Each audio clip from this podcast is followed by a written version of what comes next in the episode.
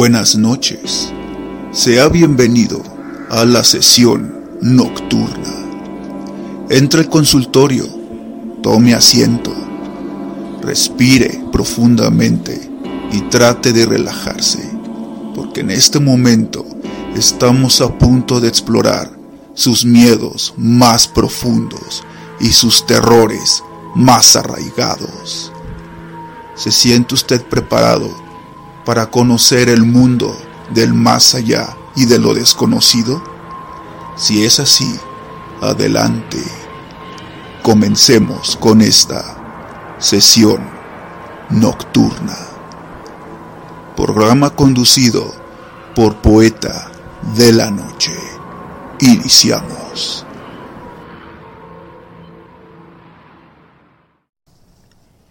Inventamos a los monstruos para comprender los horrores o desgracias para las cuales no encontramos ninguna razón lógica y ningún remedio.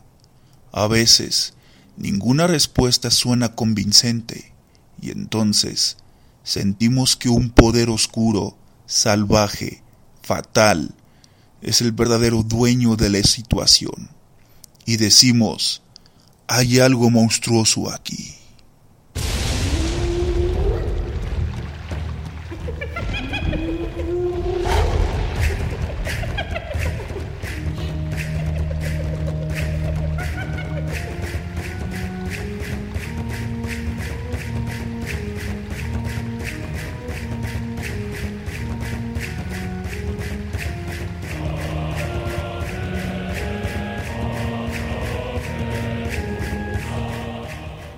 La frase que usted acaba de escuchar proviene del libro Monstruos Mexicanos, de la autora Carmen Leñero, publicado en México en el año 2012.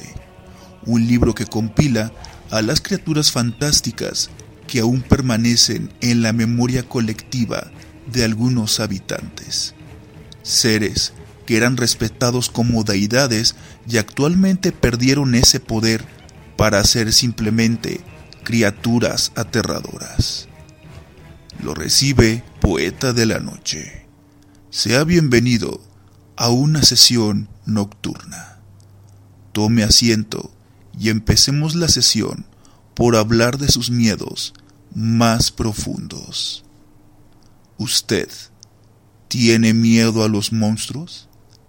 ¿Cuáles fueron los monstruos que aterrorizaron su infancia.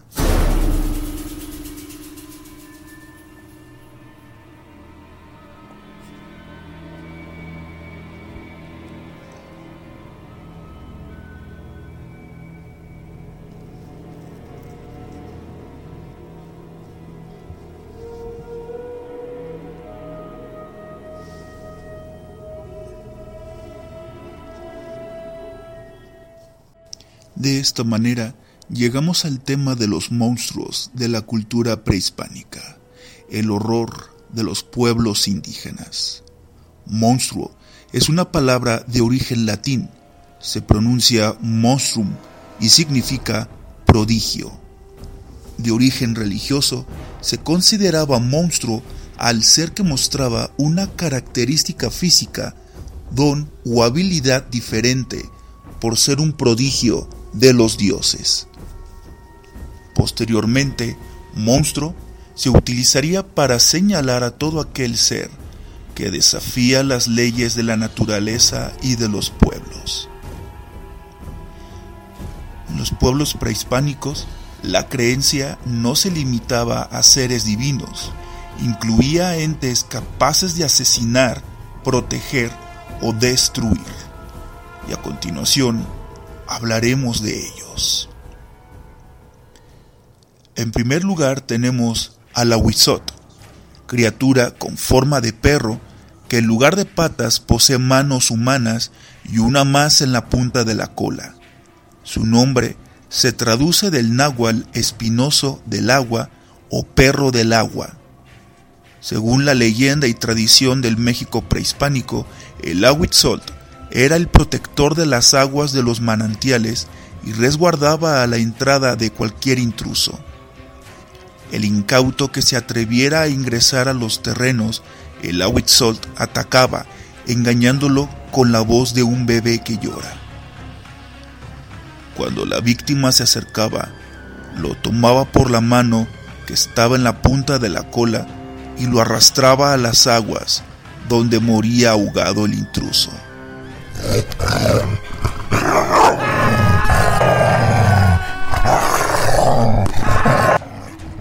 El Ahuitzot se adentraba a las cuevas acuáticas y ahí se encargaba de arrancarle los ojos a su presa. Cuando el cuerpo surgía flotando, solo los sacerdotes tenían acceso a tocar el cuerpo. El Ahuitzol no es en sí una criatura malvada, su misión es simplemente proteger los manantiales, y las víctimas eran a consecuencia de haber transgredido terreno sagrado. Es decir, el Ahuitzol era un ser que más bien castigaba a aquellos que se adentraban a sus terrenos.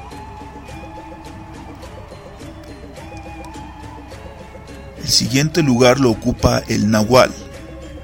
Este nombre deriva del maya Nahuali y significa doble. El Nahual es el espíritu animal que poseemos cada uno de nosotros y es asignado de acuerdo con la fecha de nacimiento. La forma de contactarlo es a través de sueños y alucinaciones. Sin embargo, los chamanes y brujos son capaces de adquirir la forma de su nahual. Se transforman en ellos ya sea para proteger o para cometer actos ilícitos, como es el robo de ganado, destruir cosechas e incluso homicidio. Los nahuales se encontraban en diferentes pueblos, maya, yaqui, azteca y olmeca.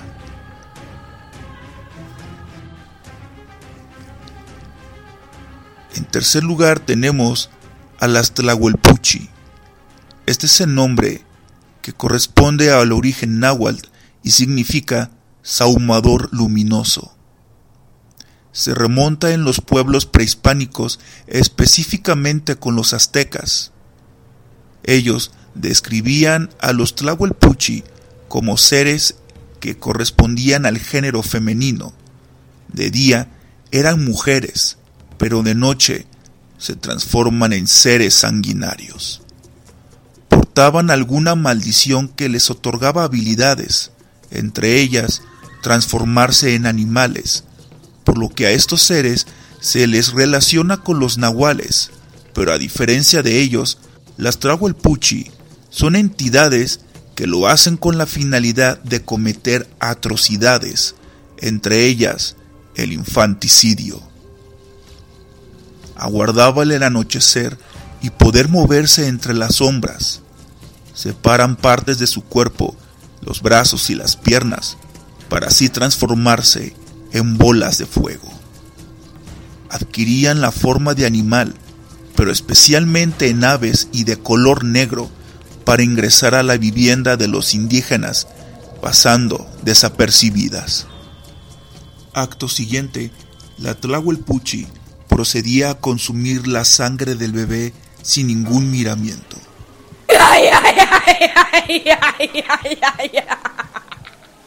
Con la llegada de los españoles, las características de la leyenda cambiaron. Ahora, las tlahuelpuchis son más discretas. Pueden llevar a cabo una relación estable con un humano mortal sin que éste sospeche la verdadera identidad de su esposa. Para enfrentarlas, solo hay que dejar unas tijeras en forma de cruz cerca de la cabeza del bebé o esperar a que se transformen en esferas de fuego para robarle sus brazos y piernas desprendidas. Cuando vuelva por ellas, se encontrará completamente vulnerable.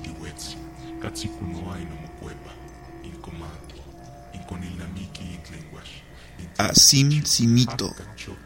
Este ser tiene forma de un gorila enorme y habita en las montañas de la selva. Su cabeza está invertida boca abajo, mientras que sus pies apuntan a dirección opuesta. se alimenta de algunos animales y también de carne humana.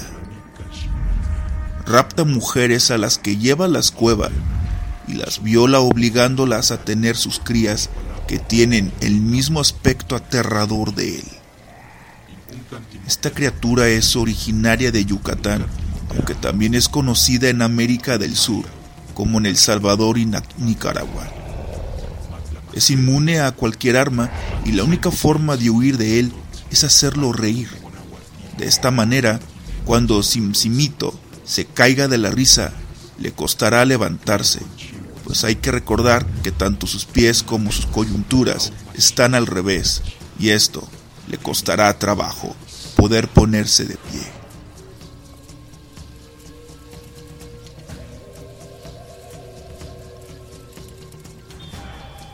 En quinto lugar lo ocupa el Huay Chivo. Originario de los pueblos mayas de Yucatán, su nombre se traduce como chivo brujo. Se trata en realidad de un hechicero que puede transfigurarse en un chivo de color negro y ojos rojos.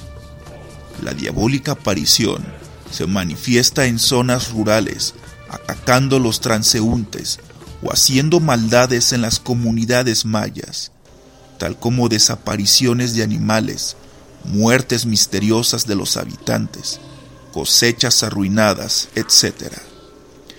Cualquier desgracia ocurrida en la comunidad se le atribuían al Guay Chivo. El sexto lugar lo ocupa Sitsimime. Son criaturas femeninas de aspecto aterrador, pues su cuerpo es de mujer, de una mujer desnuda, pero con rostro de esqueleto o de un cadáver, y portan penachos. Provienen de la cultura mexica y significa malas flechas. Estos seres atacan al sol impidiendo que amanezca o generan eclipses. Las Sitsimine también atacan a los mortales. Suelen aparecer en cruces de camino, pero especialmente de noche.